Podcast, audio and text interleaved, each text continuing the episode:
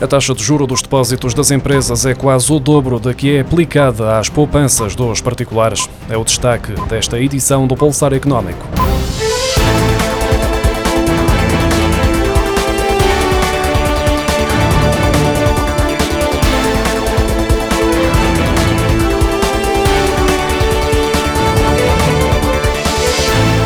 A taxa de juro média dos depósitos a prazo de particulares aumentou para 0,65% em fevereiro, 0,9% acima dos 0,56% que foram registados em janeiro. Ainda assim, a remuneração das poupanças dos particulares continua muito abaixo da média da zona euro, que em janeiro era de 1,53%, além de que é também mais baixa que a taxa de juro aplicada aos depósitos das empresas. De acordo com o Banco de Portugal, o montante de novos depósitos a prazo de particulares atingiu os 5.900 milhões de euros, cerca de 3% acima dos 5.727 milhões de euros registados em janeiro.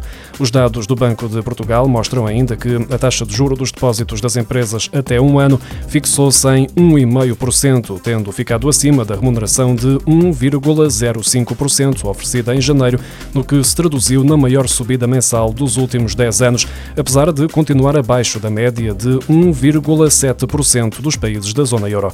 Um exemplo claro de que os bancos em Portugal remuneram melhor as poupanças das empresas do que dos particulares, uma diferença que atingiu em fevereiro o valor mais elevado dos últimos 20 anos, uma vez que as empresas recebem quase o dobro pelos seus depósitos do que os particulares. A taxa de juro dos novos créditos à habitação atingiu em fevereiro um nível seis vezes superior ao verificado há um ano. Os contratos de crédito à habitação celebrados nos últimos três meses contam com uma taxa de 3,56%. Segundo os dados do Banco de Portugal, trata-se do valor mais elevado desde 2021 e seis vezes superior à taxa de juro que foi aplicada em fevereiro de 2022. De referir ainda que o travão aplicado pelo Banco de Portugal nos critérios que os bancos passaram a adotar na concessão de crédito à habitação baixou para prazo médio dos novos contratos para um valor pouco acima dos 30 anos e meio, o que representa uma redução de 3 anos desde o início da medida adotada em 2018 e que foi reforçada há um ano. Desde 2018 que os bancos estão impedidos de conceder crédito para a compra de casa com prazo superior a 40 anos, mas a regra foi apertada em abril do ano passado para os clientes com mais de 30 anos de idade, já que a maturidade máxima dos contratos desceu para 37 anos para quem tem uma idade superior a 30 anos e inferior a 35. Para quem tem mais de 35 anos, a maturidade máxima passou para os 35 anos. A inflação na zona euro voltou a abrandar em março, ao passar dos 8,5% registados em fevereiro para 6,9% no mês passado, de acordo com a estimativa rápida do Eurostat. Foi o quinto mês de abrandamento e, entre os países da moeda única, Portugal ficou acima da média, ao registrar uma taxa de inflação de 8% em março. Ainda assim, um abrandamento em relação aos 8,6% de fevereiro.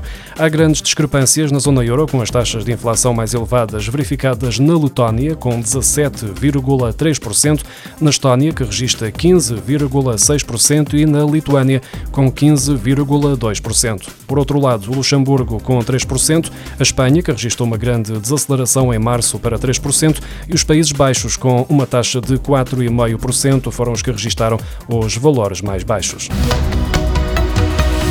O preço do cabaz de 63 bens alimentares que a DECO analisa semanalmente desde o início do ano passado é de 225,99 euros, o que representa uma descida bastante reduzida de 16 cêntimos face ao valor registado na semana anterior, depois das subidas sucessivas de que foi alvo.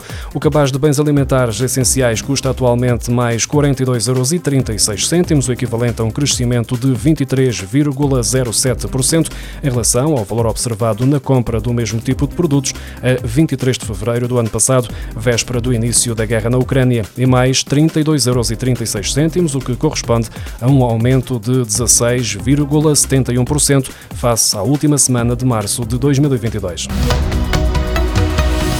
A taxa de desemprego na zona euro estabilizou em fevereiro ao fixar-se nos 6,6%, enquanto a taxa de desemprego na União Europeia desceu ligeiramente para 6%, depois dos 6,1% que foram verificados em janeiro.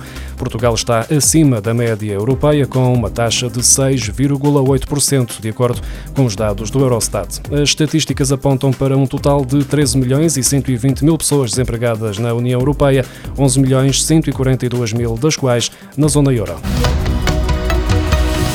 Teve início no sábado o período de entrega da declaração de IRS referente aos rendimentos recebidos em 2022. Os contribuintes têm até 30 de junho para cumprir esta obrigação fiscal através do Portal das Finanças, sendo que muitos estão abrangidos pelo IRS automático, como são os casos dos trabalhadores por conta de outra.